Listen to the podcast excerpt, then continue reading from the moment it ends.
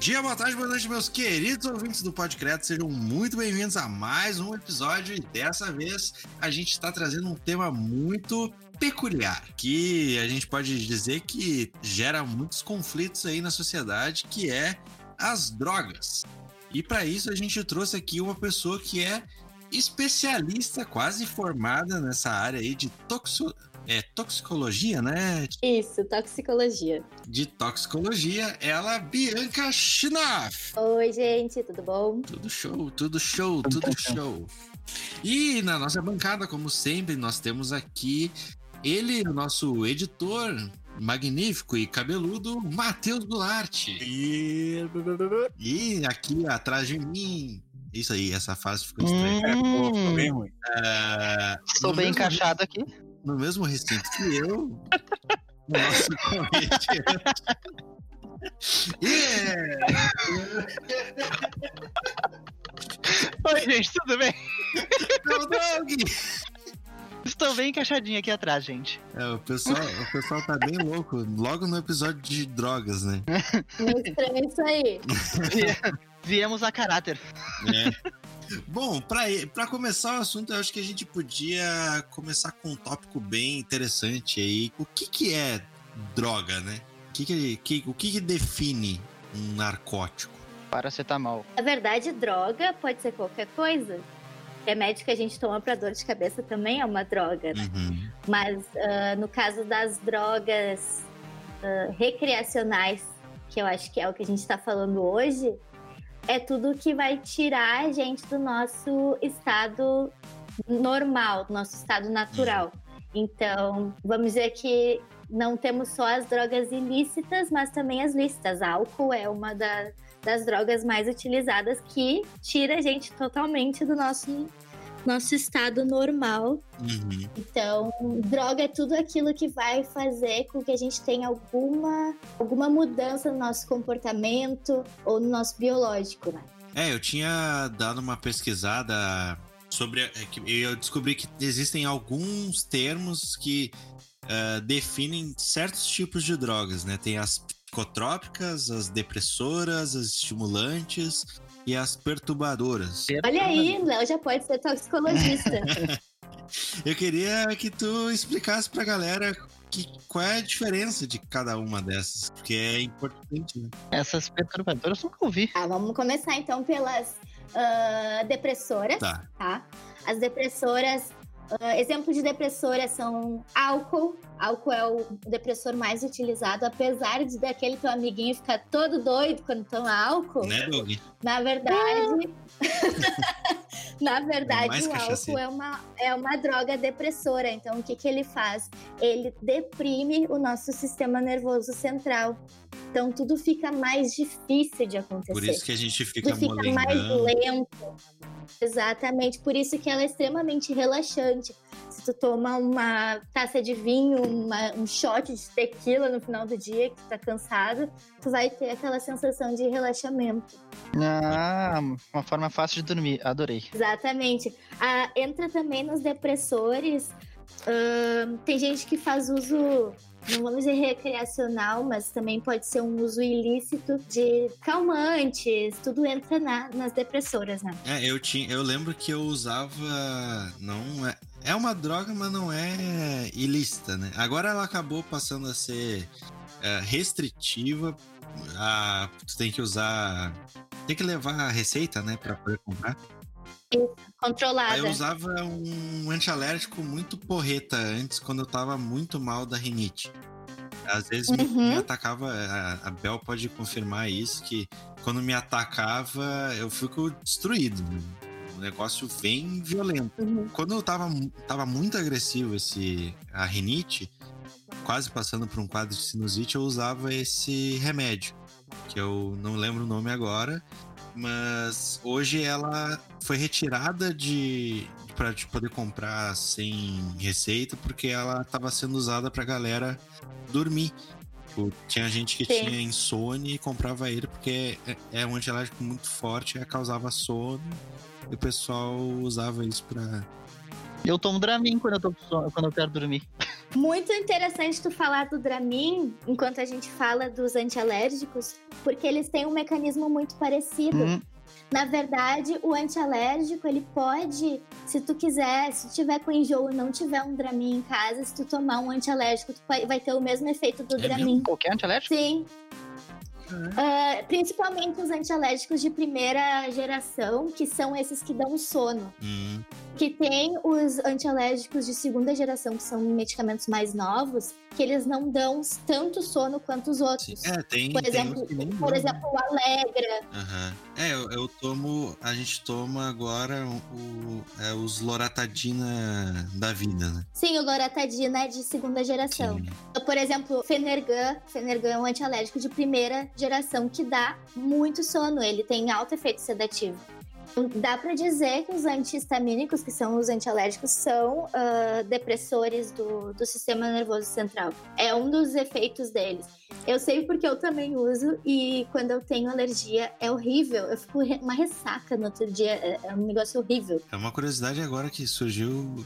Que é. Como é que é o efeito dele? Como é que ele funciona pra parar de dar aquela coceira, espirro, parar de soltar coriza pra caramba? Quando a gente tem um, um processo de alergia, a gente libera muita histamina.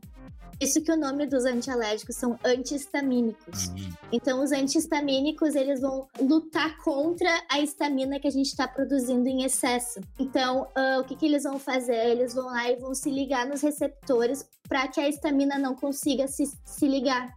saquei. Então, toda, ele- a- a- toda alergia, todo episódio alérgico, ele é uma, uma reação imune. Então, é a nossa imunidade que está tentando combater algo no nosso corpo e está produzindo a estamina para nos proteger. Uhum. Isso que nem sempre é bom tomar antialérgico, porque às vezes a gente precisa dessa estamina como uma forma de combate no nosso corpo. Precisa. É que nem aquele, aquela história do.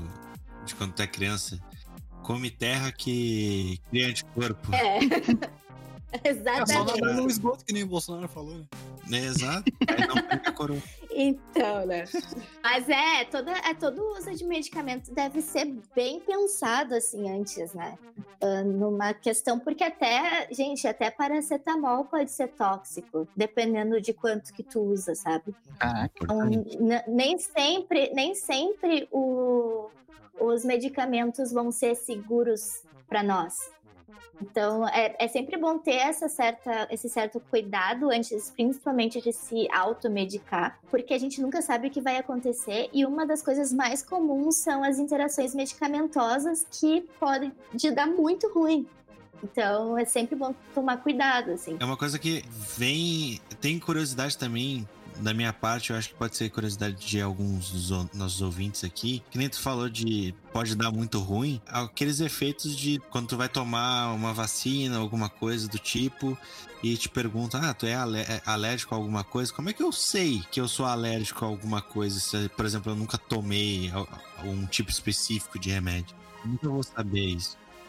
Sim, é, não tem como saber.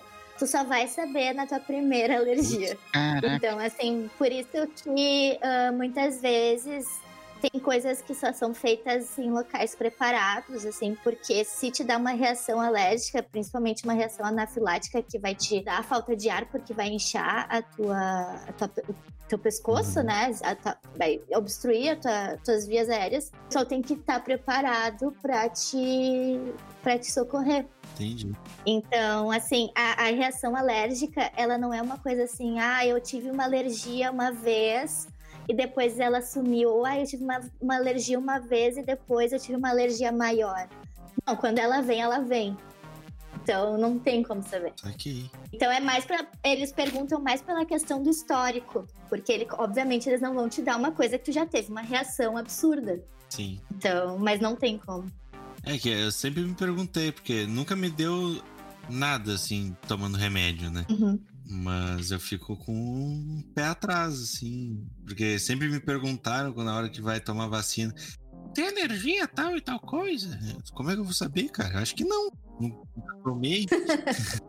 Toma um remédio e morre.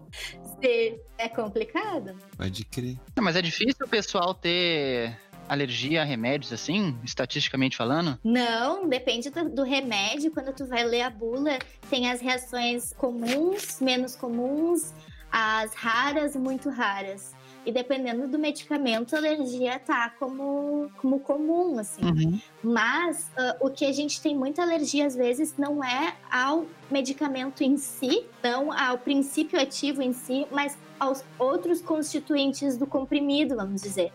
Tem comprimidos que ahn, eles adicionam corantes. Muita gente é alérgica a corante. Ah, sim, tipo aquelas cápsulas tem isso. Exatamente. Então tu pode ter uma reação alérgica que não necessariamente foi por causa do fármaco, mas sim por causa de algum outro constituinte. Ah, entendi. Constituinte seria um ingrediente do negócio, uma compo- É, Exatamente, composição. porque, vamos, vamos ver uma, uma cápsula de, de paracetamol, tá? A gente tem o princípio ativo, que é o, o paracetamol em si, e aí a gente tem os, os, as, os outros componentes que fazem com que a cápsula exista. E aí, ah, por exemplo, se a gente tem 750 miligra- miligramas de paracetamol, se tu pesar aquela cápsula, talvez tenha mais do que 750 miligramas.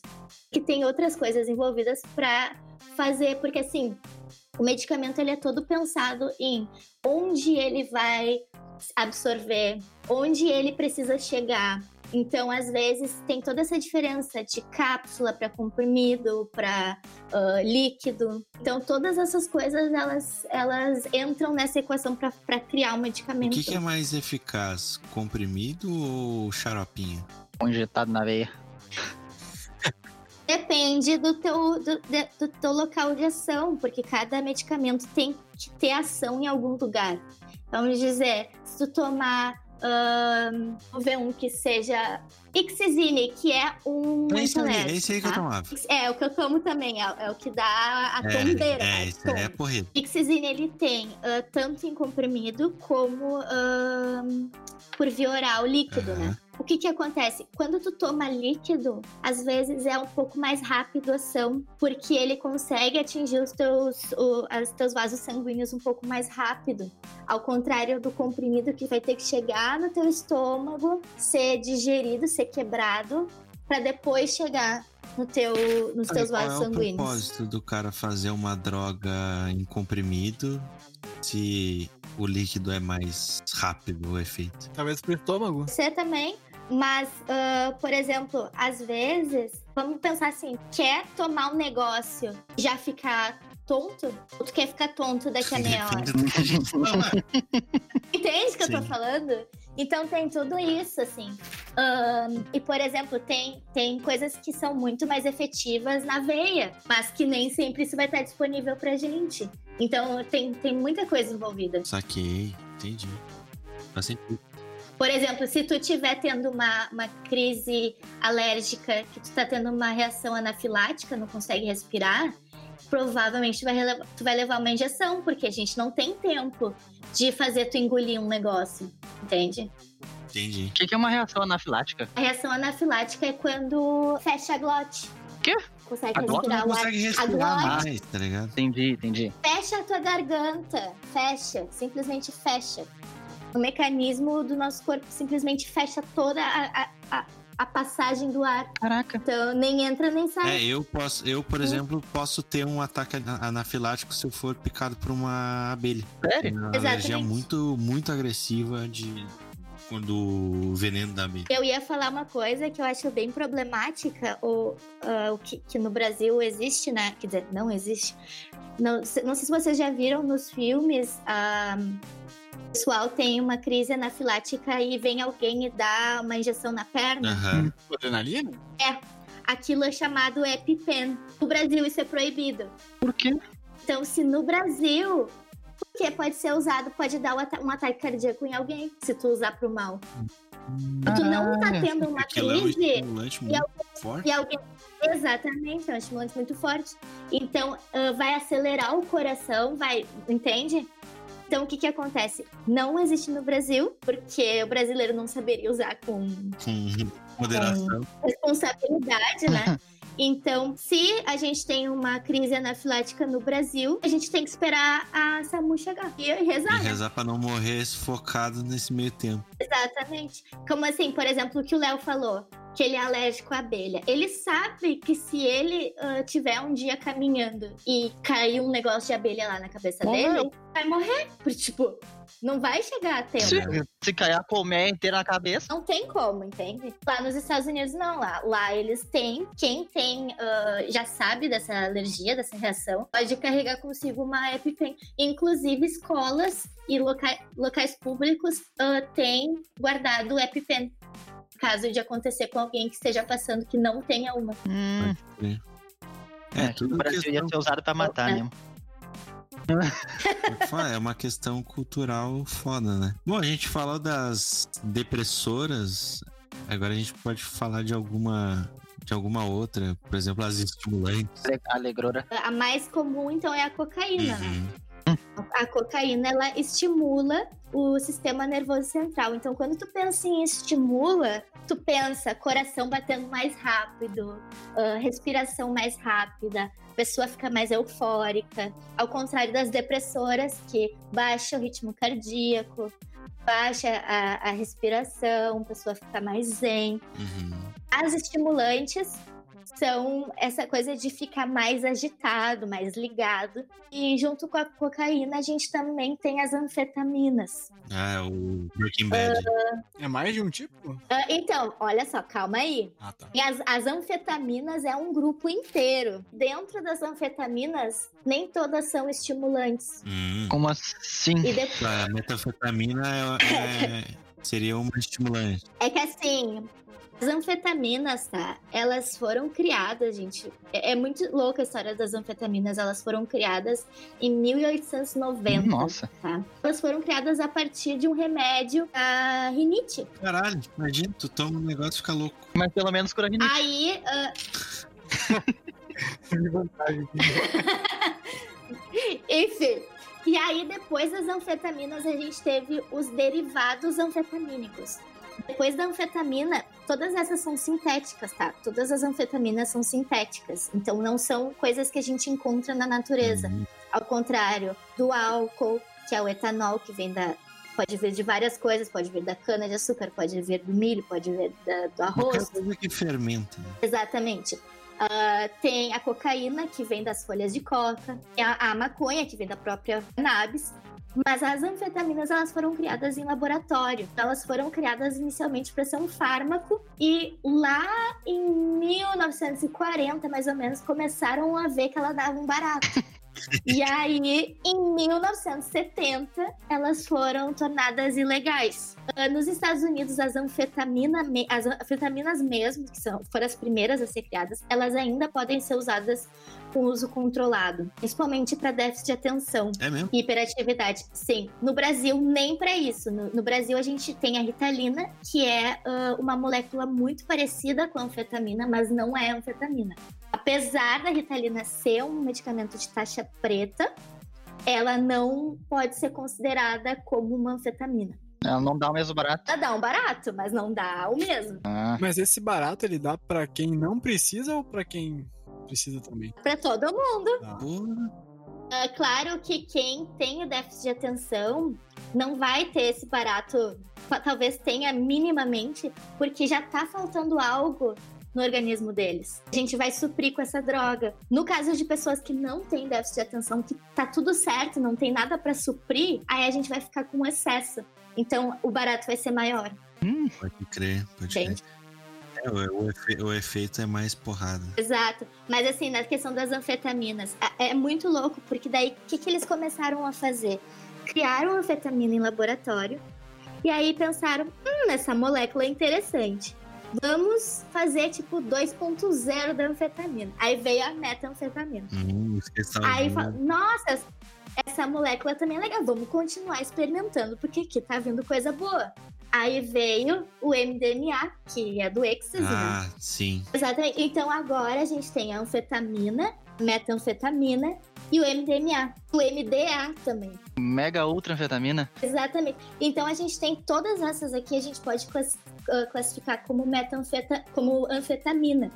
Mas quando eu disse que nem toda anfetamina é estimulante, é que, por exemplo, o MDMA, que é o ecstasy, ele não é estimulante, ele é perturbador. Aí entra no nosso próximo grupo, que são os perturbadores. Então, o que, que os perturbadores fazem? Eles causam alucinação, alguns deles, né? Uhum. Que são as, as drogas psicodélicas, vamos dizer assim. Cogumelinho. Tu vê coisas, às vezes tu escuta coisas, enfim, que tu muda um pouco a tua, a tua percepção de mundo, assim, vamos Todas dizer. as perturbadoras têm aquele, aquela parada de que depende do, do teu humor, tu, é o que tu vai.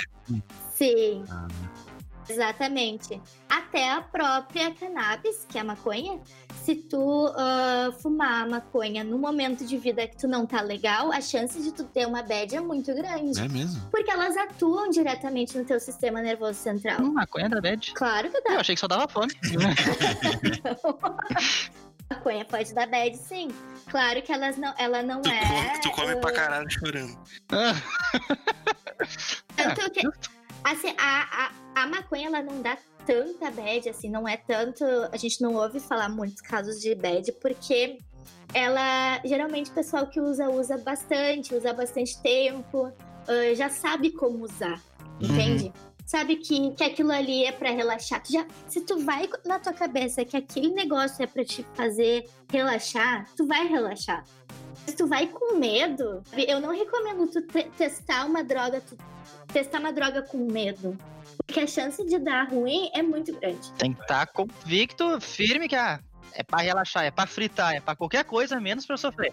Exatamente. Pra sofrer, tu bebe. Esteja confiante. Exatamente. É- é que Esteja confiante Ele daquilo. vai, ele vai te levar pra onde tua cabeça acha que tem que estar, né? Então, se tu, Se é pra sofrer, fica daí, Exatamente. né? Não, toma, bebe um whiskyzinho ouvindo Marília Mendonça. Que eu falei do, do, do cachaceiro do, do grupo? Ah, nada a ver, nem sou tanto.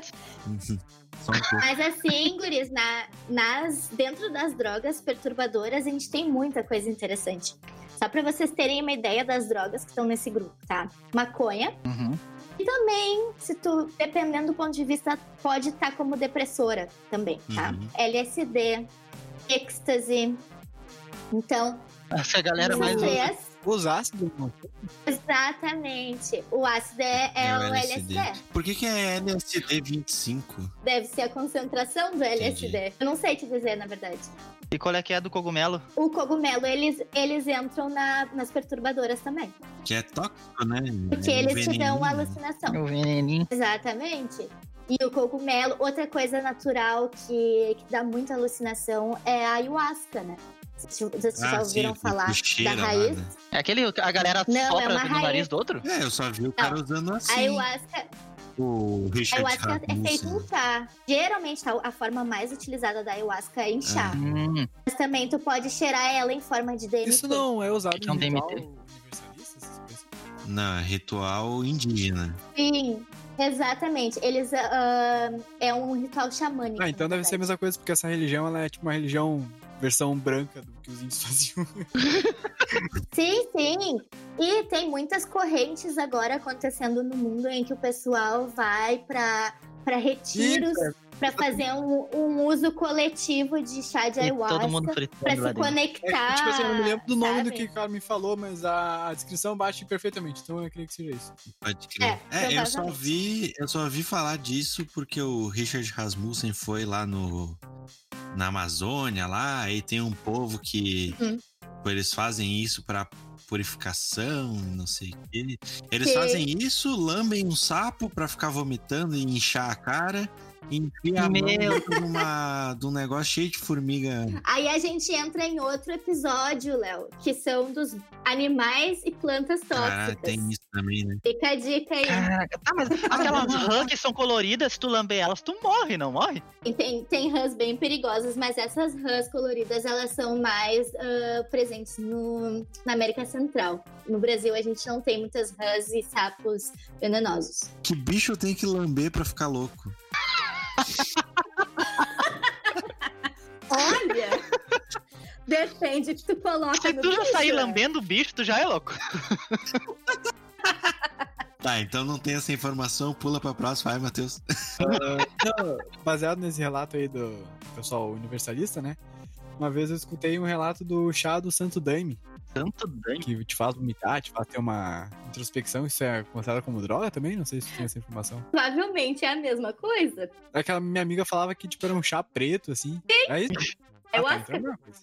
É a mesma coisa, é a mesma coisa. Era Pois é, um amigo meu Sim. foi num negócio desse, no meio do mato, lá em Caxias. Falou que tu vai tomar um chá, que tu vai se conhecer. E De que ayahuasca. foi ele a mãe dele, e foi muito louco. E eu, mano, vocês estão tomando cogumelo? ele, não, não é cogumelo. E ele não sabia explicar o que era, que era um chá só. então tá. Tem um negócio que o- a galera chama de ópio, né?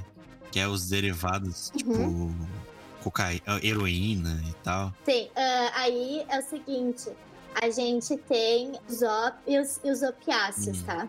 Tem um pouquinho de diferença. Os ópios, eles são medicamentos que eles são derivados da semente de papoula. Que porra é? Semente de papoula é uma, uma semente ah, que existe. Vocês, vocês olhavam Game of Thrones? Não. Não olhei tudo. Toda vez que alguém tava morrendo, eles ofereciam o Milk of the Puppy. Não lembro disso. Vocês não lembram disso? Ah, Que, é, que na tradução literal seria o leite de papoula. Ah, Porque, por exemplo, a morfina. Ah, pode crer. É, de, é feito de papoula? Ah, É. tô ligado. O que eu vi foi no, no Vikings tinha uma parada mais ou menos assim. Só que em vez de lei- leitinho de papoula, era uma, era uma plantinha que o cara Um leitinho de mascava papoula. lá e tinha o mesmo efeito. É isso Mas que é. vai acabar com o Sim, Homelander. né? sim. Mas assim, ó, isso aí vem de muitos anos atrás. Papo- Essa história da papoula é um negócio muito antigo. Do Idade Média. E assim. falando nessas coisas antigas na faculdade, vocês chegam a estudar, tipo, a história da alquimia, essas coisas? Esse experimento? Cheirar carneirinho. Então, a gente vai, a gente fala um pouco da, de toda a história da toxicologia na, na disciplina de toxicologia geral, que já é no primeiro semestre. A gente fala de, de como que essa, esse conceito começou a surgir, ah, de ah, quem, foram, quem foram os primeiros pensadores e tal. E tem uma frase que todo toxicologista ah, tem como lema, assim, é uma coisa que todo mundo deveria saber, que diz assim, tudo é tóxico. Depende da dose. Uhum. A- Então, assim, ó, gente, pra vocês terem uma noção, tá?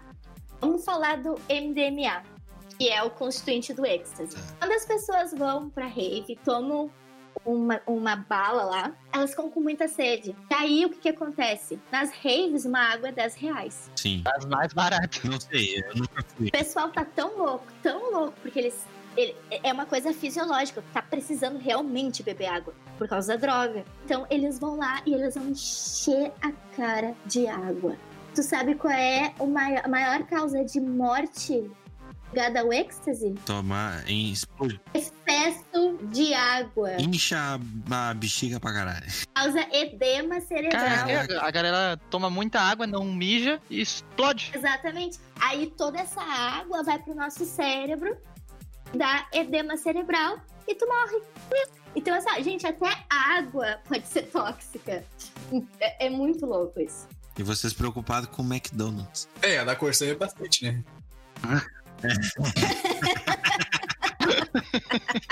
A da Corsã, principalmente. Mas eu acho que a, a daqui de Porto Alegre é pior ainda. Ah, é complicado o negócio. Depende do bairro. Ah, lá no Passo das Pedras, lá o gosto da água é horrível. Até aí o erro já tá no fato dela ter gosto, né? Nossa, é, mu Ué, é muito ruim, juro. A gente tem que usar filtro lá em casa, porque não dá. Gostinho de bacon na minha água. Hum, gostinho de bacon, gostinho de barro, sovado. Ah, e, gente, alimentos também podem ser tóxicos. Ah, já devia estar morto. Ah, é, uma vez, é, uma vez me Ah. assustaram por causa da carambola, que se comer demais tu morre. Ah, sim, a carambola. Eu tinha medo da Amora só, porque tem que contar que eu namorava. Eu tinha, eu tinha medo mesmo. na- quando eu tinha. na- acho que tava na terceira série. E eu falo, criança falava pra mim, eu vou contar pro teu pai que tu namora. Eu não, eu não namoro nada. E eu com medo. Vocês riem ainda da minha cara.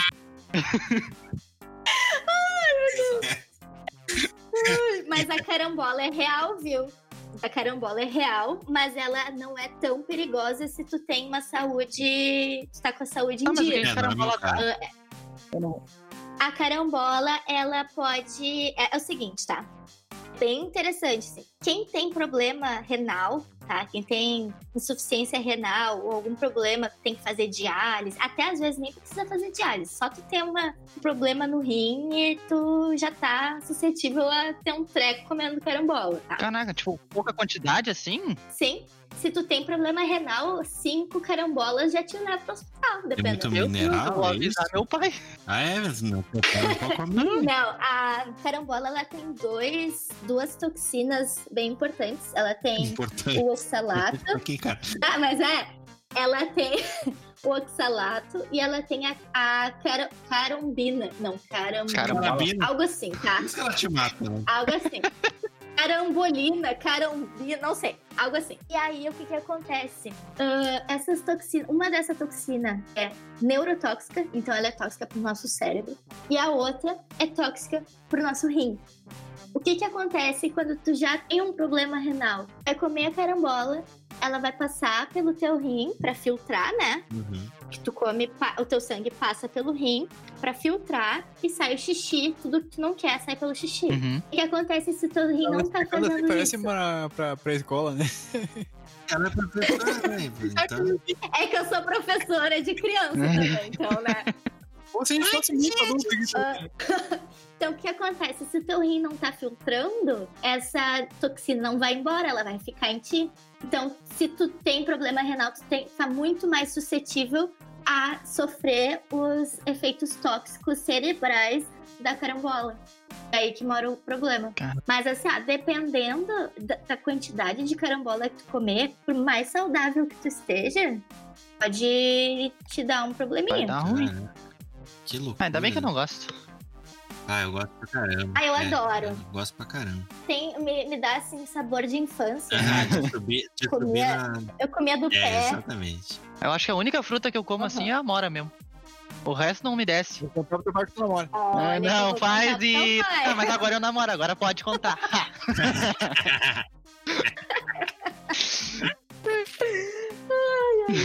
É o Batman, tá sempre Ah, parado. gente, era triste. Não, gente, mas é. O mundo é tóxico. E não é só esses amigos em relacionamento tóxico. É, o jogador de LOL tudo é é tóxico. tóxico também. Tu foi o jogador por muito tempo, Leonel. É, por isso que eu parei. Agora eu sou uma pessoa de bem. Entregado na sociedade aqui. É, Mas sabe, outra coisa que é muito legal sobre isso é que às vezes as coisas são descobertas muito por acaso. Tipo, a pessoa morreu, opa, isso aí faz mal. Pode- Sim, também. Mas, por exemplo, eu tô dizendo mais na questão da- das moléculas das drogas, vamos dizer. Tipo o LSD. Ah. O cara tava lá no laboratório dele testando um, um medicamento, tá?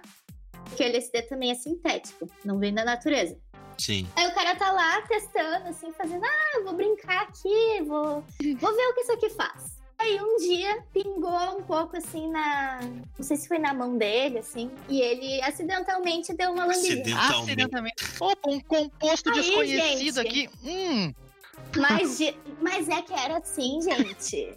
Olha lá, uma das mulheres mais influentes da ciência. Morreu por causa da radiação, estudando radiação. Lambendo radiação. O pessoal, Ah, o pessoal não tava muito aí, o pessoal não tinha muito esse É, eu vi um documentário da, de uma banda Grateful Dead que eles contam dos ônibus que viajavam nos Estados Unidos com drogas no- nos ônibus pra testar na galera das, das universidades.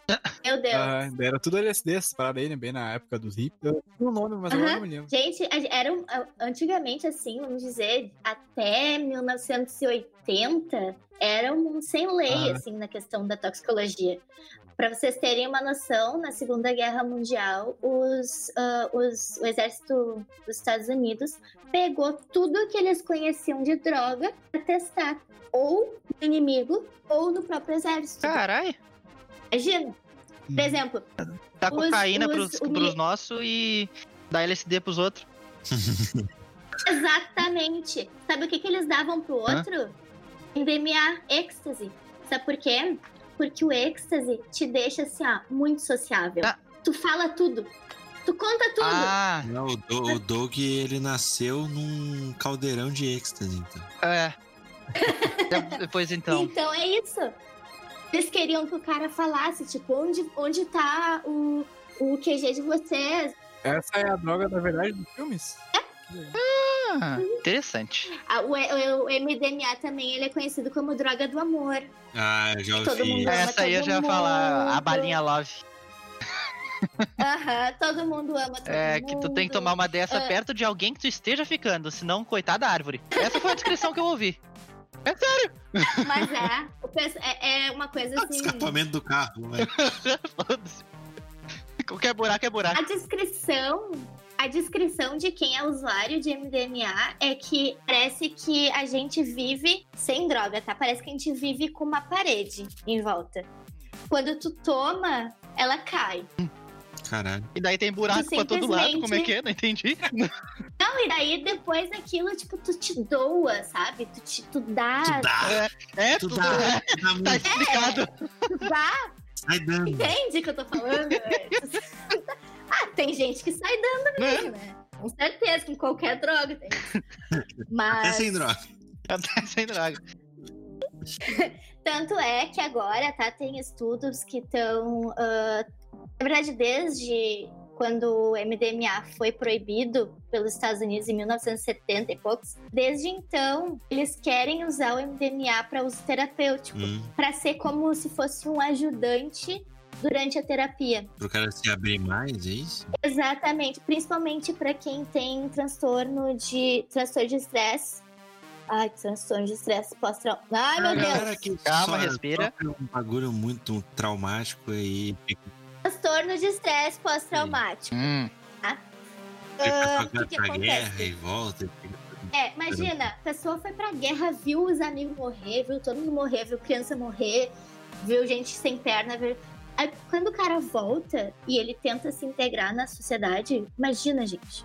Deve ser uma, uma coisa absurda. Tem muitos, tem muitos que não conseguem e acabam até se matando depois. o pessoal não volta. Exatamente. Então, são esses os casos em que já, na verdade, já estão usando MDMA, mas não perante a lei. Uhum. A lei, a lei ainda considera ilegal, mas já tem muitos ex-militares que estão usando, veteranos, né, que estão usando MDMA durante a terapia para que eles consigam se abrir, porque quando tu tem um, um trauma tão grande, tu não consegue nem falar sobre ele porque tu começa a ficar com medo, tu começa a ficar agressivo, tu cria uma, uma defesa para aquilo. Uhum. Então o MDMA te tira aquela defesa e tu consegue falar assim como eu tô falando com vocês, assim, ah, eu vi meu amigo morrer lá na guerra, tipo.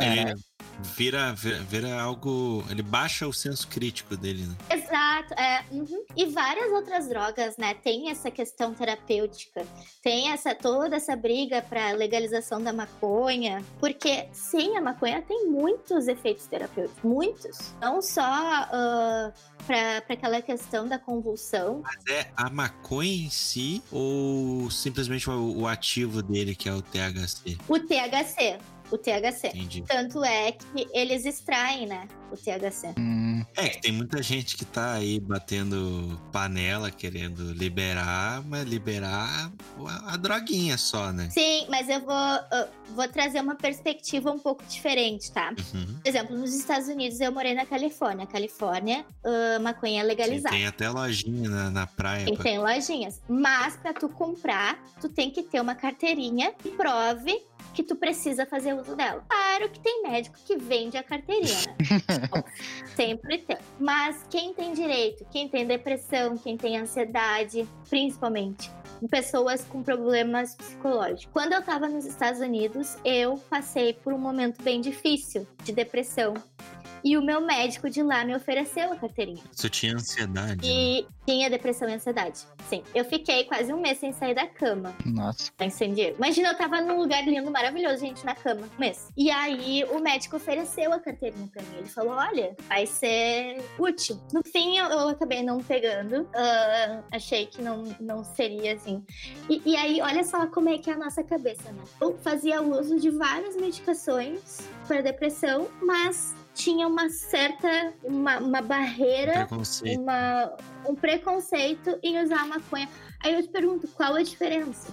Nenhum. Hum. É tudo droga, né? É, que se tu for fumar o troço, tu vai matar teu pulmão também, né? Não, tinha, não tem outra forma. Ah, o. Como é que é o nome do, do, do bolinho? Vape tu pode usar também. Pode ser. É, Brisadeiro. mas assim, a questão. Sim, Ah, pode, tem- pode tem- fazer um bolinho, Tem né? os bolo, bolo, bolo de astronauta, uma coisa assim que. Rachixe?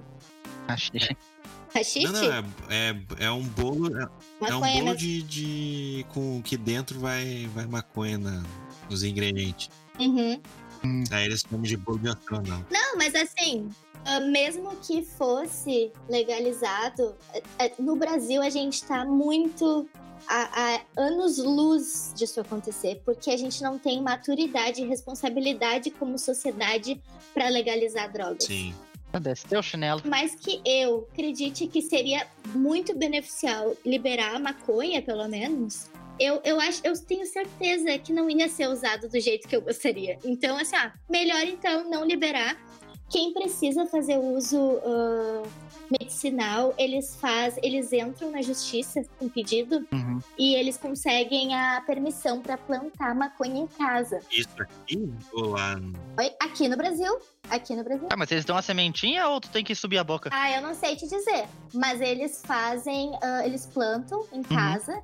E aí essa pessoa, essa pessoa, tipo, ela, é- ela é responsável por aquilo ali. Então ela vai ter que fazer o extrato. Ah, vai ter que aprender a fazer tudo daí. Exatamente. Mas, é claro, ela pode até contratar pessoas, né? Mas ela tem autorização legal pra fazer isso. Ela não tá simplesmente no quintal dela cultivando maconha. Sim. Tem um caso de uma. que até meu professor comentou esses dias, de uma menina que convulsionava todo santo dia. A mãe dela conseguiu eliminar pra plantar maconha. E a menina tá mais de 100 dias sem convulsionar. Ah, coisa boa. Tem um vídeo, vocês podem até pesquisar depois, que é muito foda, de um cara que tem aquela. aquela. É Tourette, se eu não me engano. Só que o dele. Não, é Aham. Parkinson, Parkinson. Só que o Parkinson dele é daquele, tipo, estágio que o cara não consegue nem andar direito, de tanto que ele treme, tá ligado? Ele fica tanto todo tremendo e tal. Nenhum médico conseguiu achar uma solução para aquilo. Aí um pegou e falou assim: ó, tu fuma um cigarro de maconha quando tu tiver, tipo, muito atacado, assim, quando tu não conseguir se segurar mais. Ele começou a fazer isso, cara, é, é instantâneo, assim. O cara Uhum. fuma um negócio, começa a parar de tremer e vai parando, vai parando, daqui a pouco ele tá como a gente, normal. É muito louco. Vocês percebem agora como a, maconha ela é depressora e não tanto ah, perturbadora, mas mais depressora? Sim. Porque ela, quando tu tá tendo um estímulo muito grande no teu sistema nervoso central, que é o caso de convulsão, que é o caso do Parkinson, que tu tá, é muita agitação, vai lá e com o uso do, do- da maconha do THC, baixa, calma, relaxa, deprime. Uhum. Então, essa, essa questão da maconha de depressora e perturbadora é, é, é muito discutida, assim, sabe? Sim. Porque, eu não sei, assim, eu ouvi pouquíssimas pessoas falando que tiveram alucinações depois de usar maconha. É Eu difícil. nunca, eu nunca ouvi, eu nunca ouvi ninguém falar isso. É, Ah. difícil. A Geralmente, fica muito bobalhona, assim. exatamente. Ou fica rindo, acha tudo lindo e fica relaxada. Agora, tá aí vendo coisas assim, é isso aí, já é outra coisa. né? Tem uma coisa muito interessante que dá pra tu sanar também, pode vir a ser uma dúvida de algumas pessoas, é que tem algumas pessoas que utilizam droga pra experimentar uma vez ou duas e não faz efeito nenhum na pessoa. Ela usa droga e parece que ela não usou. Tem pessoas que têm mais resistência e não só para drogas, mas para medicamentos. Tem pessoas que ah, podem tomar o mesmo medicamento que outra e não ter efeito nenhum.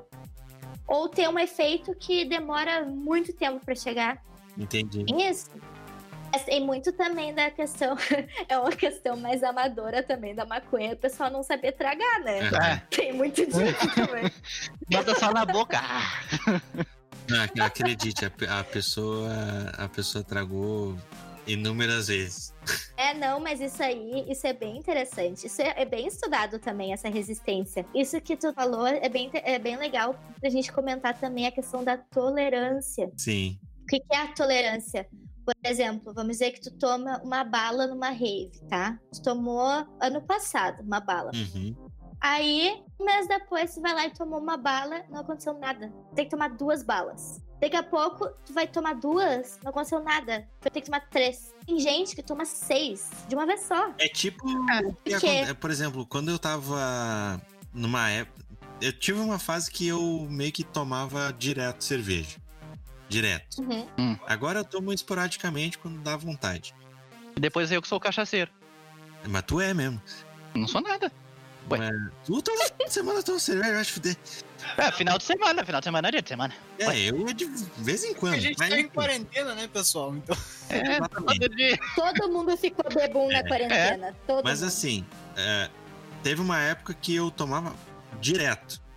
Não a de, de ser viciada, mas tipo, tomava direto. Hum, Na, isso é que todo viciado diz. É, todo dia, é, de verdade. Né?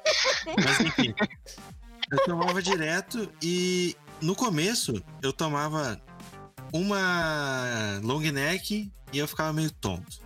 Aí depois eu tomava duas long neck pra conseguir chegar naquele ponto de ficar tonto. Aí daqui a pouco eu tava tomando um, dois litros de cerveja e já não tava mais fazendo efeito nenhum. É isso, é esse efeito da Uhum. tolerância, né? Essa é a tolerância. Essa é a tolerância. O álcool é um dos maiores criadores de tolerância. E isso contribu- contribui muito pro vício. Sim.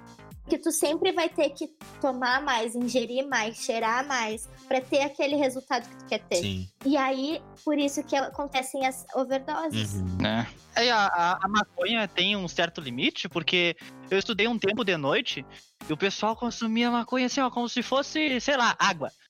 Mas não mudavam nunca, sabe? Se- Se tava sóbrio, se tava chapado, tá era igual. É que teve. Não, a maconha é mais tranquilo quanto Tem como isso. ter overdose de maconha? Porque todo mundo não tem, né?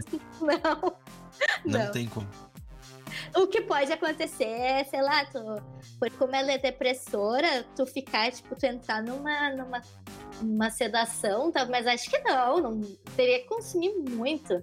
Muito, muito, muito. Ah? E geralmente, e geralmente, quando tu consome muita maconha, tu vomita. Então. É? Tem. Sim, muita gente. Por exemplo, gi- ah, principalmente quando tu ingere, por exemplo, lá nos Estados Unidos tinha bastante chocolate de maconha, brigadeiro de maconha, bolo de Brisadeiro. maconha, tudo de maconha, brisadeiro. O pessoal vomita quando é muito. Caraca. É bem comum. Mas é isso, Léo, tipo, e, e, e por isso que as pessoas têm overdose. Porque assim, imagina, tu não tá tendo o efeito que tu quer, mas o teu corpo ainda tá recebendo aquela droga. Entendi. A biologia do teu corpo, o teu corpo como uma coisa fisiológica, ele ainda tá recebendo aquilo. É muito fácil de, de tu ter uma overdose sem nem saber. É, é assim que esses, todos esses artistas que, que morreram de overdose chegaram lá, porque eles faziam um, um uso tão crônico, tão contínuo, chega uma hora que eles não sentem, mas que o corpo para. Por exemplo, tem casos de pessoas que estudam a maconha, por exemplo, que dizem que tu vai perdendo neurônios, tu vai ficando mais débil com, com o tempo. Tá, mas isso Sim. o álcool também faz, né? Sim, é, tem bastante estudo que fala da, da questão da maconha com os neurônios. Ah, mas aí é uma questão de colocar na balança, né, Léo? Porque, assim, tem medicações que fazem, às vezes, mais mal do que bem. Uhum, Mas aquele pouco de bem que faz muda a vida de alguém. sim. É, eu falo mais Então, pra o que que galerinha prefere? do. A galerinha da, da vibe mesmo, sabe? É, o negócio é assim, né? Se é ilegal, é por um motivo. Uhum. E, e assim, já que tu vai. O problema, gente, tem muito problema ah, das drogas e por elas serem ilegais, tá? Não tem controle de qualidade. Então, qualquer pessoa vai lá e adultera. Qualquer pessoa vai lá e coloca um monte de lidocaína na, na cocaína pra fazer render. Ou pra ter o efeito aquele de colocar na gengiva e adormecer e achar que a cocaína é, na boa, é da boa, mas na verdade é xilocaína. Caraca, o maluco tá colocando um negócio pra tomar vacina na, na gengiva, achando que é. E- Entende? Ah, eu- o conhecimento que eu tinha de Xolocaína é pra outro. Ah, eu tô entendendo o que tu quer dizer, mas. Mas é, ah, então assim, problema pra gente, por que que eu, por mais assim que eu acho que a ma- maconha te- traga muita coisa boa, É. eu, eu não confio na maconha que é vendida aqui. Aham. Porque eu não sei de onde ela vem, eu não sei o que tem ali. É que o, a galera quer lucrar, né? Querendo ou não. Exatamente. E eu não quero colocar uma coisa que eu não sei pra dentro do meu corpo. Se eu tivesse 100% de certeza que aquela maconha que eu tô consumindo é natural, eu faria uso sem problema nenhum. É maconha vegana. Vegana. Então, assim, ó, para o pessoal que tá nos ouvindo, que faz uso não só de maconha, mas qualquer outra droga ilícita que não tem um controle de qualidade, porque não tem como ter, Planta em casa. Sabe? Ah, cuidado, assim, moderação, gente, moderação. Tomar cuidado. É, isso é uma, é uma coisa assim, até. Como. Vamos entrar num tópico importante aqui, que eu acho que é relevante até pelo fato de tu ser professora de, de criança, po- tu vai ter uma visão mais Ampla. mais ampla do que eu e os guris aqui. Como é que a gente pode ensinar desde pequeno, assim? Que nem tem, a galera pega e fica batendo na tecla de educação sexual pra criança e tal. Eu acho que teria que ter educação também desse tipo de, de, de coisa, né? Com certeza. Com certeza a gente deveria ter educação, não só a questão da droga pro nosso corpo, mas toda a questão, a responsabilidade social que a droga tem. A droga causa, toda a, a, a problemática da droga na sociedade. Não só o que ela faz no nosso corpo. Porque querendo ou não, gente, a gente escolhe o que a gente faz no nosso corpo. Sim. A gente tem autonomia, a gente tem o livre-arbítrio de fazer o que a gente quiser com o nosso corpo sabe? Então, mas assim, ó, eu vou dizer uma coisa. Experiência, tá? Tenho colegas da toxicologia e simplesmente usam o que derem pra eles. Se essa pessoa quer usar, ninguém vai impedir ela. Ninguém. Mais que tu tenha uma ótima educação na tua casa. Diga, bah, isso aqui é errado. Só que sabe o que, que eu acho que a educação peca muito? Ah, E isso eu falo, assim, tanto da educação que eu recebi na escola, quanto na a educação que eu recebi da minha família, quanto da educação que eu vejo as crianças recebendo, que simplesmente dizem: droga não é legal, droga não faz bem. Mas não te explica por quê. Aí bate a curiosidade, né? Faz. É, Exatamente. por que, que não faz, né? Por que, que não é bom? O que, que, que, que pode me causar? Exato. Então, assim, ó, por exemplo, umas duas semanas atrás eu fiz uma apresentação sobre drogas sintéticas para os meus colegas e para o meu professor da toxicologia. Uhum. No final, eu fiz uma enquete anônima, tá? Eu perguntei: você já fez uso de MDMA? Que era o que eu tava falando. Hum. A maioria falou sim. E alguns falaram não. Aí a próxima pergunta era: depois dessa apresentação, vocês ainda fariam uso do MDMA? Pra vocês terem uma ideia, quem tava no não foi pro sim. É mesmo? Então, assim, ó, mesmo as pessoas sabendo o que pode dar de ruim, é tão atrativo aquilo que tem de bom. Parece que, eu não sei se é o nosso cérebro que meio que. Meu Deus, tu incentivou o pessoal a usar droga. Eu não sei o que certeza a maioria acontece. do, do que, de quem tá ouvindo a gente vai querer usar uma droguinha depois. Ou tá usando enquanto ouve, né? É. Eu não sei, eu acho que é uma coisa assim do ser humano. Tanto de fazer o que é proibido, quanto de. Tu falou 10 coisas ruins, mas tu falou uma boa, já convenceu. É, eu, eu acho que o, o proibido é o, é o que mais traz, é, instiga, né? Porque, ah, isso aqui não Uhum. pode, mas. Pô, é, pro- é proibido porque tem esse malefício, esse malefício e esse malefício. Mas tu pode ficar desse jeito também, tá ligado? Pra quem tem curiosidade, assim, de drogas específicas, por exemplo, ai, eu tenho muita curiosidade sobre cocaína, tenho muita curiosidade sobre LSD. Eu tenho uma dica, tá? Tem uma série no Netflix chamada Droga, Oferta e Demanda. Ela tem um episódio pra cada droga. E é muito legal porque nessa, nessa, nesse documentário a Netflix faz o que ela faz de melhor. Traz as duas, as duas visões do negócio Uhum. Bom e ruim. E, tipo, em momento nenhum tu, tu pensa que os produtores estão te dizendo para fazer alguma coisa. Então, assim, ó, assistam, vejam o que é bom, vejam o que é ruim, coloca na balança e vê. Droga, Sabe? oferta e demanda? É, droga, oferta e demanda. Porque assim, gente, tem pessoas que podem fazer uso de alguma droga e desencadear um processo de esquizofrenia, por exemplo. Caraca. Como se a esquizofrenia estivesse lá guardadinha, sabe? Uhum. Uhum. Aguardando. Ela tá lá, ela já existe. Aí a droga foi lá e só abriu a chave. Isso é muito mais comum do que a gente imagina. E, sinceramente, eu não gostaria de correr esse risco. Entende? Sim. Sim. É, tem, tem um, tem um filme que eu e a Bel a gente viu esses tempos aí, Midsommar. Sim, eu vi essa semana. Eu fiquei Cê- chocada. Você viu que tem, um, tem uma, uma cena que eles oferecem cogumelo lá e a mina experimenta e dá um, um Tá uma É. bad. ela começa a ver uns negócios, tipo, porque ela já não, ela não tava afim de usar. Ela não tava nem afim de estar lá. A guria perdeu a Perdeu a família. família. E aí ela usou um, um, de- um depressivo, né? É um perturbador. Perturbador, isso. E ela, mano, ficou zoadaça. Ela achou que tinha gente querendo matar ela. bagulho muito loucos. Uhum. assim. Como é que é o nome do é- filme? Nunca parece- vi. Midsommar. Ah, mas é- Midsommar. É terror, é né? da Amazon Prime. Não é terror. não é terror? É terror? É sobre uma seita. É sobre uma É, eles, seita. Ah, eles Deus. falam que é. Eles chamaram de terror, mas não é bem Não terror. né? Ah, se não dá susto pra mim é ótimo, porque o meu problema é tomar susto. Não. tomo susto assim, ó, pra qualquer coisa. Passou uma barata voando, Deus o livre. Inclusive, muito bom o filme. Só que foi meio estranho porque eu tava olhando ele, aí ah, meu namorado veio e, e chegou na metade do filme, sentou comigo, assim. Deu 15 minutos ele falou assim, ó. Olha, eu tô preocupada com, as- com os filmes que tu anda escolhendo ultimamente. Ué?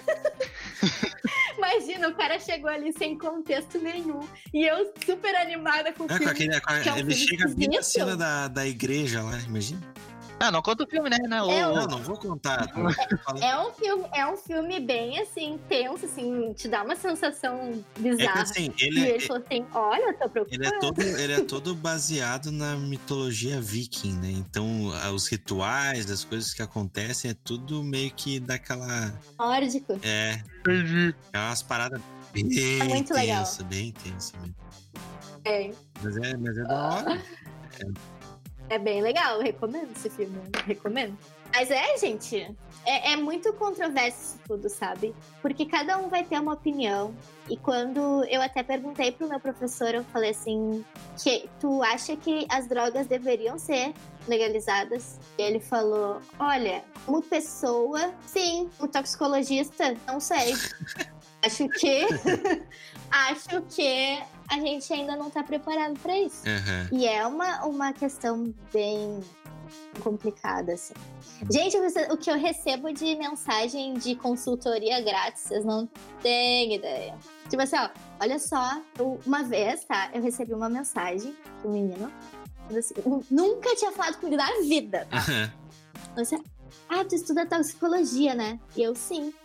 Posso te fazer uma pergunta? Não me leva mal. Eu, tá, falei. Ele perguntou assim: eu vou fazer. Eu passei num concurso e eu vou fazer um, um exame toxicológico, que agora é muito comum, não só para tirar carteira de motorista profissional, mas também para certos concursos, né? Aham. E ele falou assim: ai, aí, ah, eu, eu comi um bolinho de maconha umas duas semanas atrás. Será que vai dar ruim? Eu falei: olha, só um bolinho mesmo. Ele, sim, foi só um bolinho. Eu. Aí eu, tá, vamos supor que seja só um bolinho.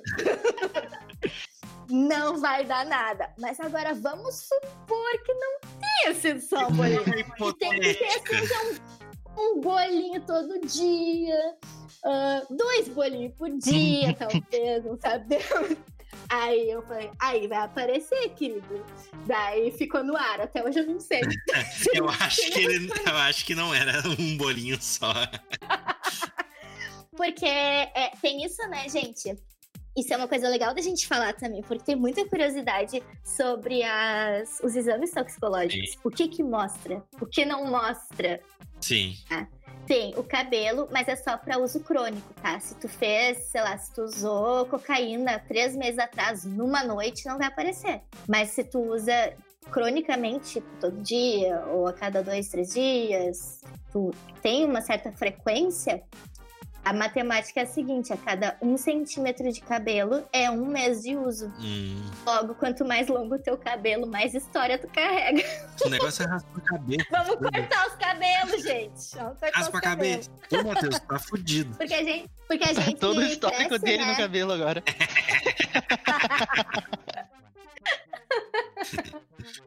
E às vezes não é só cabelo que eles pegam, depende do que eles querem saber, É, né? pega a unha, Tem pega uns que ele- fezes, pega.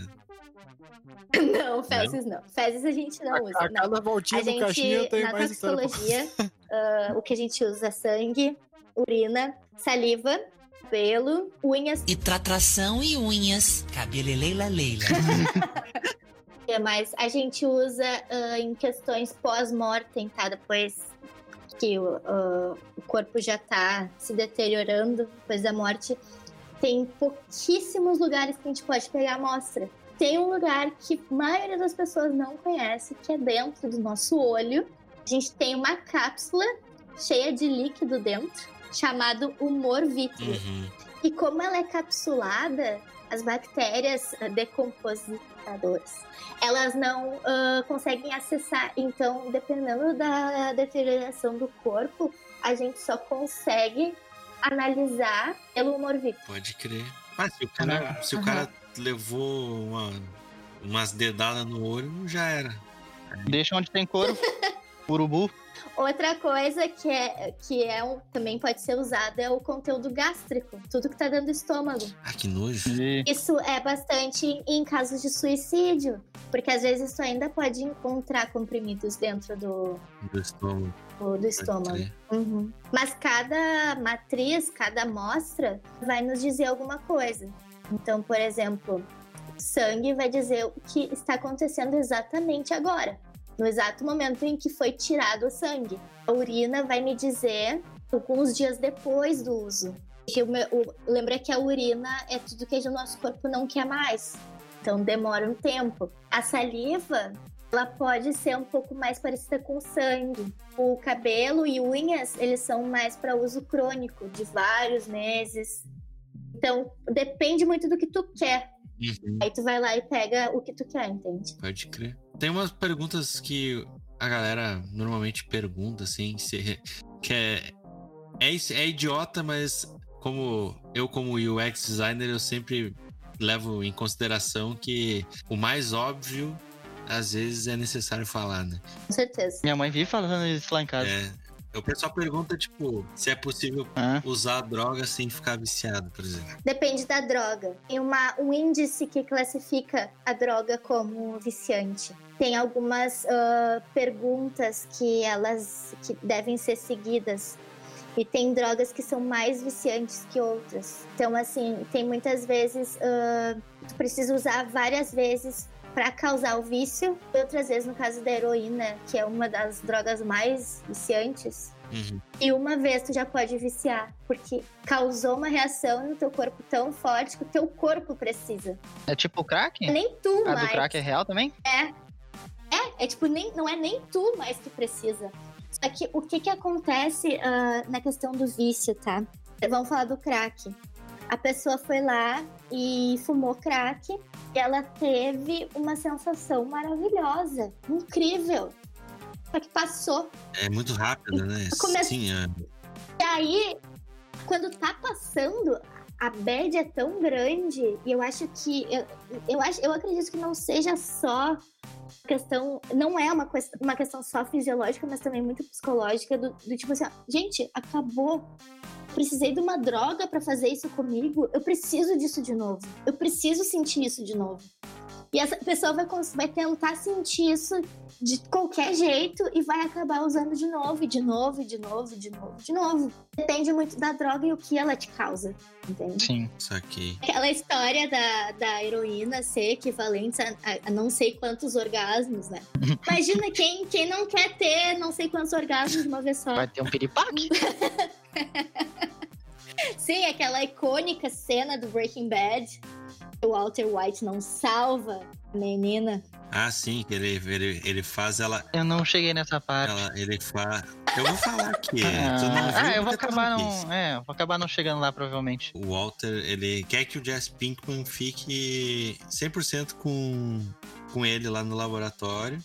Só que o Jesse, ele tá encantado com a mina lá e tal. Jessica Jones. A Jessica Jones, né? Aí ele vai lá e droga ela com heroína, só que num, tipo, com uma quantidade muito absurda. E se eu não me engano, é direto na veia, né? Que ele, que ele bota. Heroína é direto na veia. Aí ela entra em overdose, a mina começa a espumar pela boca e sufoca com, a- com o próprio vômito. Eles não conseguem se virar. Tanto que ah, uns episódios antes ela fala, ela usa com o Jesse e ela fala pro Jesse que o Jesse tem que ficar de lado. Uhum. E naquele dia ela se virou e aí o Walter White viu ela de sufocando e não desvirou ela, ficou olhando. Walter. White é um filho da puta. E não só a heroína, né? Até quem tomou bastante cerveja e deu PT tem que ficar assim, né? Entra num coma alcoólico. Como alco- Quem nunca? Eu nunca. Mas, é, olha, eu nunca entrei em coma alcoólico.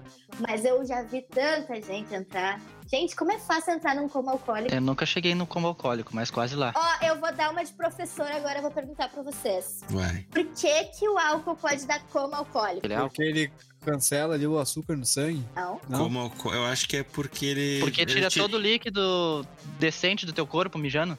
Não. Hum, Eu não. acho que ele, ele faz com que tua, teu cérebro vá desligando com o tempo. O que, que é o coma? É como é Tu que dormiu? o cérebro desliga. Se tu tomar um remédio que é sedativo, quer ficar sedado, tu tomou um pouquinho mais, o que que acontece? Tu entra em coma. Entra em coma. O que que o álcool é? Ele é depressivo. Depressor. Então, se tu tomar muito depressor, tu vai entrar em coma. Pode crer. Olha os estágios, tá? Tem sonolência, sedação, coma, morte. Ah, Imagina tu. Frade não. Tem mais um. Tem anestesia também no meio. Então, tem, tem como, tem como é, fazer uma cirurgia bêbado e tu não precisa tomar anestesia? Vai reagir com as outras coisas, né, seu doido? Ai, seu doido.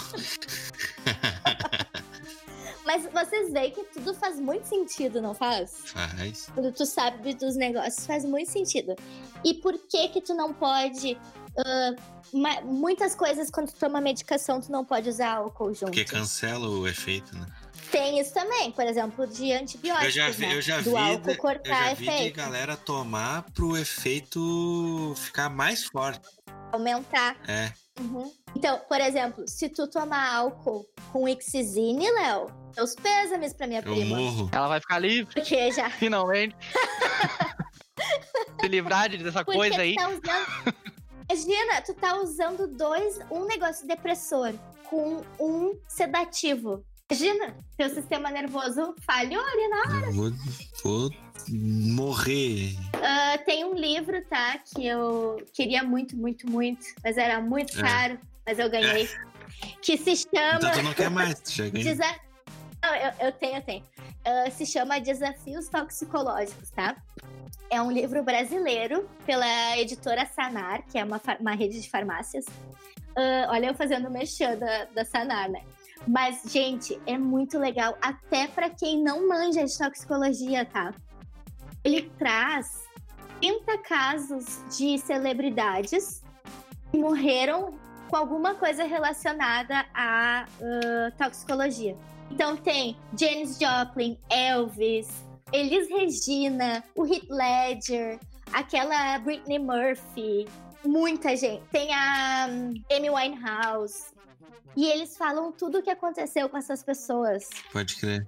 Então, assim, o caso do Heath Ledger é muito o que a gente tava falando. Ele usou três coisas que são depressores ou sedativos. Morreu. Ele usou calmante, ele usou antialérgico e ele usou um opioide ao mesmo Nossa tempo. senhora. E ele não queria morrer, ele não queria morrer, ele só simplesmente não sabia o que ele tava usando. O cara, por falta de, de informação, acabou se fudendo. Sim, e daí ele entrou em parada cardiorrespiratória. Caraca. Será que com o Michael Jackson foi a mesma coisa? Ah, o Michael Jackson é toda outra história, né? É que dizem que o médico Outra dele matou história. ele, né? É, é ah, o- a história do Michael Jackson também tem muito a ver com, ahn, com tolerância. Ele fazia muito uso daquilo. Uhum. Então, por exemplo, o caso da Janis Joplin é um pouco parecido. Ela usava tanta heroína Uhum. que, por exemplo, quando ela. Gente, esse caso é muito triste. A gente vai pra dois- duas horas de episódio. Mas olha só. Ela tava tentando parar de usar heroína. E aí o corpo dela já tava, come... já tava ah, meio que preparando a desintoxicação. E aí ela foi lá e comprou uma heroína. Só que ela deu muito azar. Que a heroína que ela comprou tava cinco vezes mais concentrada que o normal. Nossa senhora. Uhum. Puta, uma bomba. Aí ela morreu. Caraca, que loucura. E sério, é muito triste. Muito triste. Um questionamento legal aqui que é como é que é feito o tratamento de uma pessoa viciada numa clínica de recuperação? Em conjunto com essa também fica uma, uma questão, por exemplo, do qual é a pior droga, a mais forte, a mais destrutiva e a mais viciante. A questão da pessoa que largar, que ela vai pra uma clínica, às vezes, por exemplo, vamos dizer que essa pessoa usa heroína, que é uma das drogas mais fortes, tá? Já fica a segunda resposta aí. Heroína é uma bomba, tanto que tem.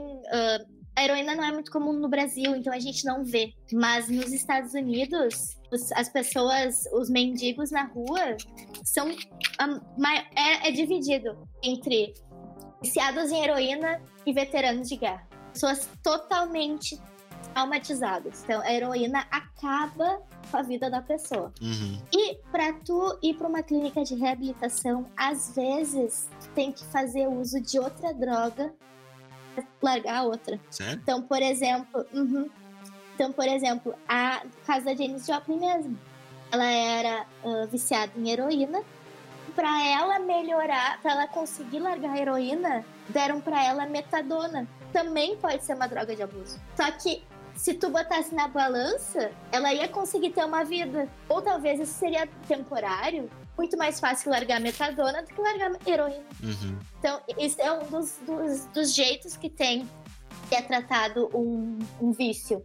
Tu dá outro vício pra pessoa, porque às vezes não é só o vício em si, mas o teu a crise de abstinência do teu corpo pede por algo. Aham. Caso, por exemplo, ah, pra tu parar de fumar, às vezes tu usa medicamentos pra tu parar de fumar. Nem sempre a pessoa vai conseguir sair daquilo sozinha. Ela vai precisar de ajuda tanto psicológica quanto de ajuda médica. Às vezes, na ajuda médica, entra outros fármacos ou até mesmo outras drogas para que ela consiga passar pela esse momento difícil e conseguir largar a droga que ela quer. Pode crer. É bem mais complexo do que a gente imagina. É, não fazia ideia, Bem porque teve um episódio de um seriado que é- a gente vê aqui, que o cara ele tava internado por que ele era viciado em jogo. Não tem nada a ver com drogas, né? Mas acredito que o processo, o processo deve ser meio que o mesmo, né? De tu. Porque é um vício, né? Ah, mas o vício do jogo é o quê? Dopamina? Não, acho que o vício. Pode ser, com certeza. A dopamina ela age na- no sistema de recompensa. Então também é, a- por mais é aí que tá, Léo. Tipo, parece que são coisas diferentes, né? Droga e jogo. Aham. Como eu vou comparar? Mas não, o jogo ele, ele, ele vai te afetar de uma forma fisiológica também. Tu vai ficar viciado naquela liberação de neurotransmissor. Teu, teu Entende? corpo pode ser uma, uma droga. Exatamente. Pode crer. Aí o que aconteceu com ele? Não, ele foi pra uma clínica de tratamento e se curou, né? Não sei se se curou, mas. Porque eu não, não, eu não sei se isso tem É. cura. Eu acho que aliviou, Dizem né? que não, né? Tanto que a gente vê, assim, em filmes e em documentários, pessoal que vai em Alcoólicos Anônimos, Narcóticos Anônimos, ah, as pessoas contam os dias, né? Sim. É, Porque é eterno. caraca. Uma vez é eterno. Tipo, tu vai Bom, eu já ficar... fui viciado em jogo. Me desviciei porque o PC estragou. foi, foi, tipo, obrigatoriamente. Foi obrigada. Pô, não- aconteceu exatamente isso comigo. Eu lembro que eu tava, eu tava morando lá em Canoas e o meu PC deu pau na. Não, eu não tava em Canoas, eu tava morando com meu pai ainda. E deu, e deu pau no meu PC, a placa-mãe queimou e eu fiquei três meses sem PC. Nossa, foi muito mais. Cara, quando eu comprei as peças e liberou pra eu jogar de novo, eu não queria mais jogar. Uhum. Foi bem assim comigo. Eu, eu jogava direto o Battlefield 3. Direto. Eu chegava do colégio, a primeira coisa que eu fazia era sentar lá.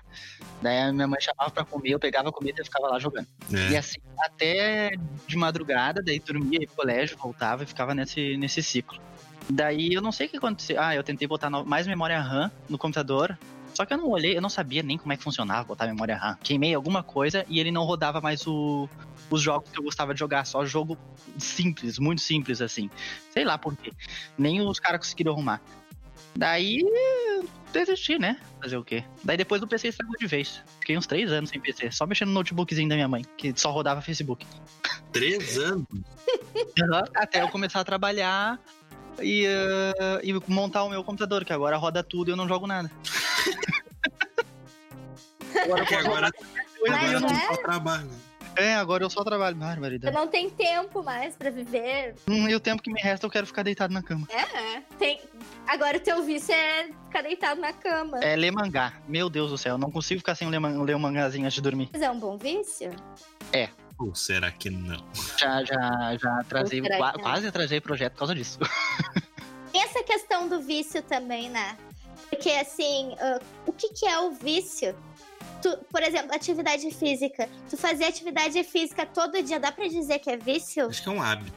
O vício, eu acho que é o hábito. Quando o hábito começa a te trazer Malefício? Coisas ruins. É, por exemplo, se tu deixar de fazer alguma coisa pra fazer aquela Ah, outra sim. coisa. É e é o vício. te- ó, é um sinal de alerta. Sinal de alerta, ó. Isso aqui eu acho que pode estar começando a se encaminhar pra um vício. Sim. Então, tipo, podia chamar uma psicóloga aqui pra falar com a gente. Quando eu tava no quartel, que daí eu comecei a ler mangá, né? Que eu via muito anime. Só que daí no quartel eu não tinha mais tempo pra ver anime. Daí eu comecei a ler mangá. Daí eu ia pro banheiro. Fazia a minha tarefa rapidinho ali, ia no banheiro e ficava mexendo no celular. Que não podia ficar mexendo celular. Tinha- se tu não tinha trabalho pra fazer, tu tinha que inventar alguma coisa pros oficiais não encher teu saco. Daí eu ia pro banheiro. E ficava lendo meu mangá, bem tranquilo.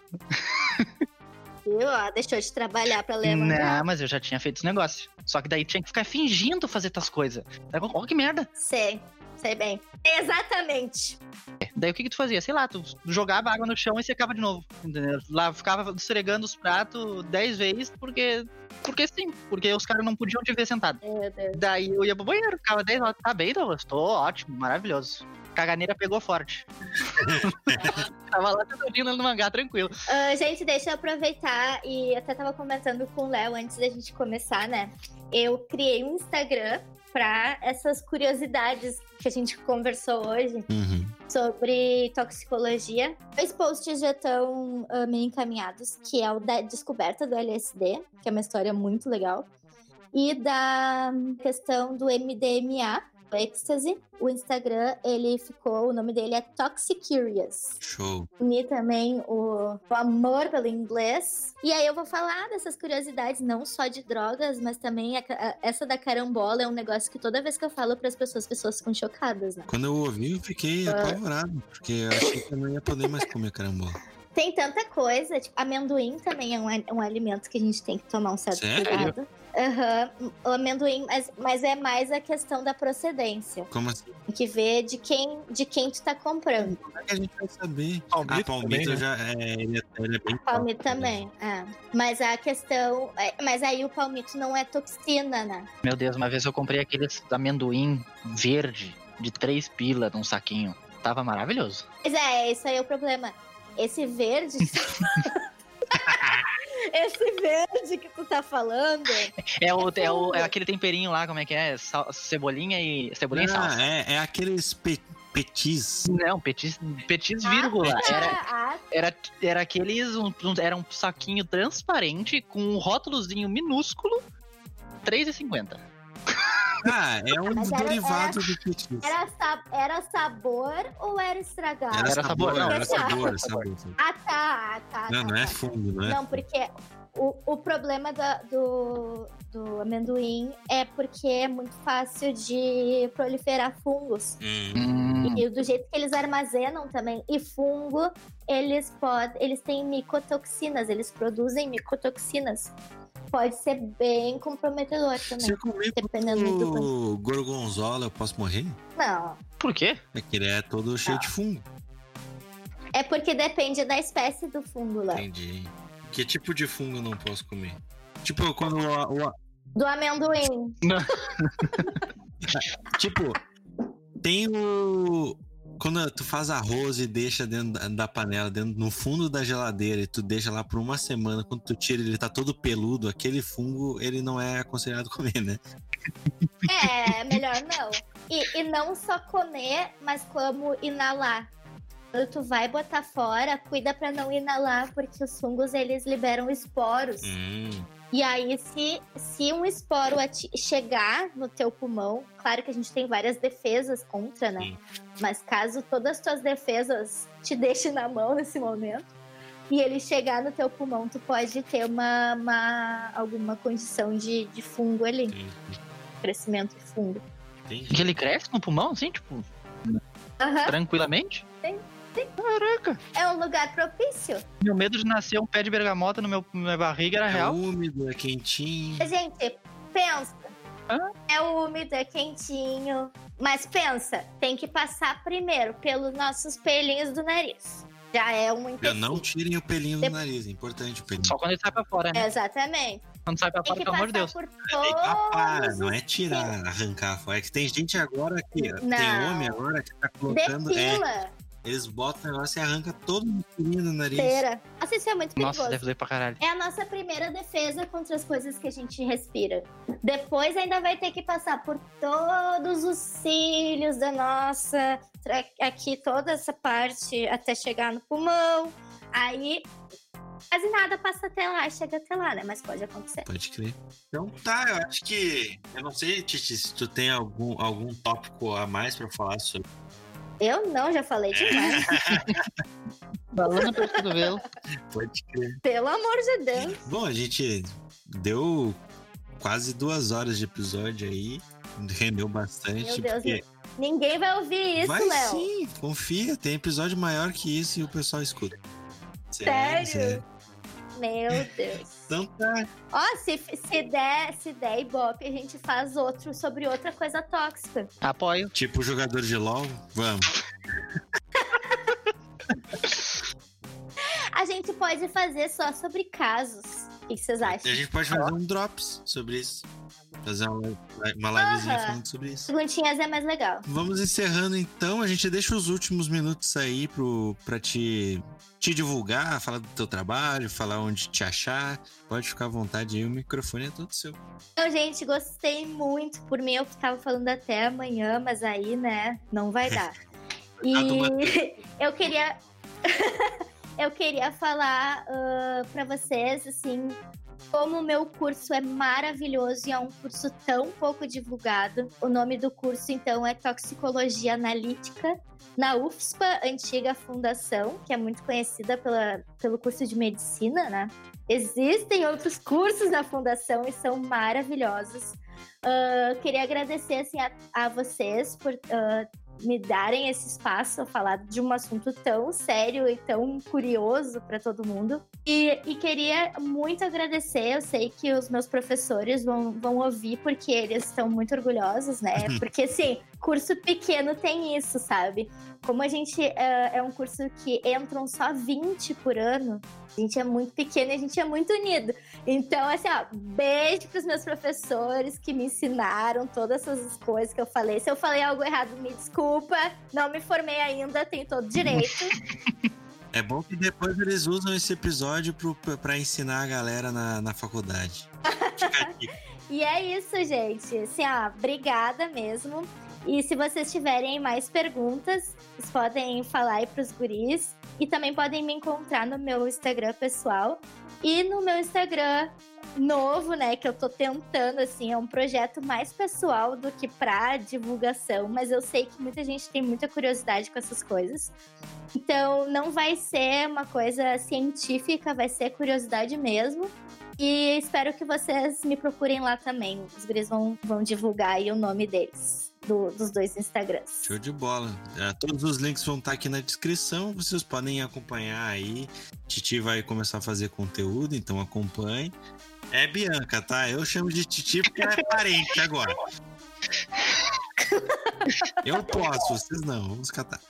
Só pessoas muito íntimas me chamam de Titi. Pois então, eu perguntei quem era o convidado hoje. Daí o pessoal, é Titi. Tá, mas Titi? Não posso chegar lá falando Titi, conhecido 10 anos, né?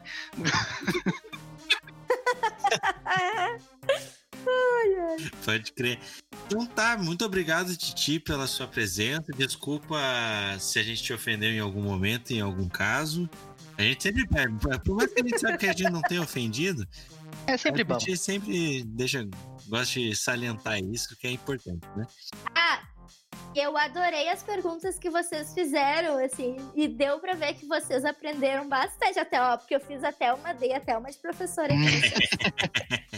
Pode crer. Então tá, a gente. Em breve a gente tem. Vai ter ah, mais episódios com a, com a Bianca aí, que a gente pretende fazer outros temas que não sejam toxicologia, mas também com a ver com educação. Então fiquem espertos aí que em breve a gente vai ver a, a, a Titi de novo aí. tá bom? Então, muito obrigado a todo mundo que nos ouviu. É, segue a gente lá nas redes sociais, segue a gente no Spotify, que é muito importante para vocês estarem recebendo o episódio antes mesmo da gente começar a divulgação.